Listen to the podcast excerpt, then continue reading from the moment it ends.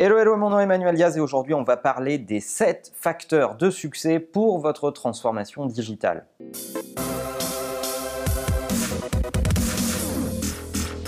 La transfo digitale, c'est un peu comme le sexe chez les ados, tout le monde en parle, personne l'a vraiment fait et en tout cas personne n'a vraiment réussi en la matière jusqu'à présent. Posons-nous les bonnes questions. Des projets de transformation digitale, on en voit passer énormément ici à l'agence. Euh, chez Imakina, on traite ces sujets, on les traite de la stratégie à la réalisation de bout en bout. Et qu'est-ce qu'on constate dans la majeure partie des cas? Alors déjà, tous les projets qui arrivent en disant je veux faire cette application, j'ai besoin de cette technologie, ou je veux créer ce site web-là, ou ce programme relationnel marketing, ou je ne sais quoi, déjà, en matière de transfo, ça part mal les amis. Pourquoi ça part mal? Parce que ça part du résultat. La technologie, le site web, les applications mobiles, quel que soit le truc que vous allez créer, ça sera le résultat, la conséquence d'une stratégie et pas le contraire. C'est exactement comme si vous alliez chez votre médecin en disant j'ai besoin de ces médicaments parce que je suis allé sur Doctissimo et j'ai trouvé que les mecs qui ont mal ici,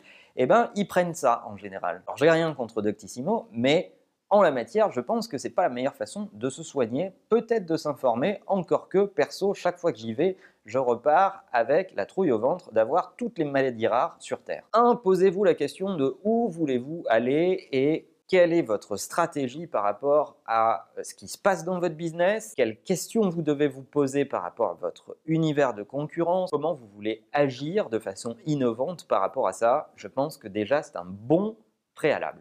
Le deuxième élément essentiel sur lequel je voudrais m'arrêter avant que je vous liste tous les sept facteurs d'une transformation digitale réussie, c'est qui va être en charge de vendre cette vision en interne. Et quand je dis en interne, c'est vendre la vision de transformation aux équipes, aux employés, aux salariés, à votre staff, à vos équipes opérationnelles, et qui va être en charge de vendre cette vision de transformation aux dirigeants, aux board members, aux actionnaires. Sans une personne en charge de la vente de cette vision et de l'argumentaire autour de cette vision, vous irez nulle part. Alors résumons les sept facteurs qu'on a écrits comme étant les éléments essentiels de la transfo digitale au-delà de ces deux points que j'estime plus importants que la moyenne parmi les sept. 1. Où votre entreprise doit-elle aller? Posez-vous la question de sa stratégie à long terme. 2. Qui va piloter ce mouvement, ce changement? 3 qui va vendre la vision aux parties prenantes Vos salariés, vos dirigeants, on en parlait à l'instant. 4. Où positionner l'entreprise dans son écosystème digital? Est-ce que vous êtes concurrencé par d'autres ou pas? Est-ce que vous êtes en avance, en retard? Posez-vous les bonnes questions par rapport à ce facteur. 5. Qui va prendre les décisions pendant ce processus de transformation? Qui va être en charge de prendre des décisions difficiles?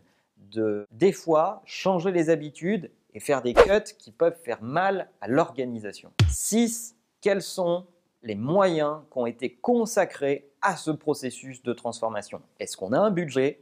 Est-ce qu'on a un délai? Et est-ce qu'on a des moyens humains pour soutenir cette transformation?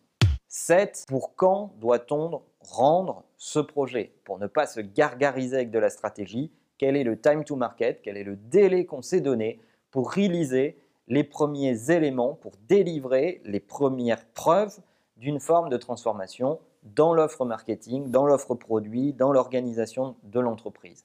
Enfin, un avis personnel pour terminer. Qui mieux que le CEO est-il placé dans l'organisation pour conduire cette transformation, pour l'incarner et pour la vendre en interne comme aux actionnaires Donc si vous bossez dans une boîte où le CEO ne représente pas ce processus de transformation et d'adaptation, posez-vous des questions vite. je pense que pour être dans une boîte qui va rester compétitive demain, il faut que le CEO soit l'incarnation de cette nouvelle vision et fasse de sa priorité principale sa transformation et la transformation de son entreprise au global. Si vous bossez dans une boîte en pleine transformation digitale ou qui est en train de mener un projet de transformation digitale, dites-nous comment ça se passe dans les commentaires, laissez-nous un avis, posez-nous des questions si jamais je peux vous répondre et vous aider dans ce processus de transformation. Et en attendant, partagez cet épisode avec les gens que ça pourrait intéresser dans votre entourage et n'oubliez pas que la meilleure façon de marcher, c'est de vous abonner. À bientôt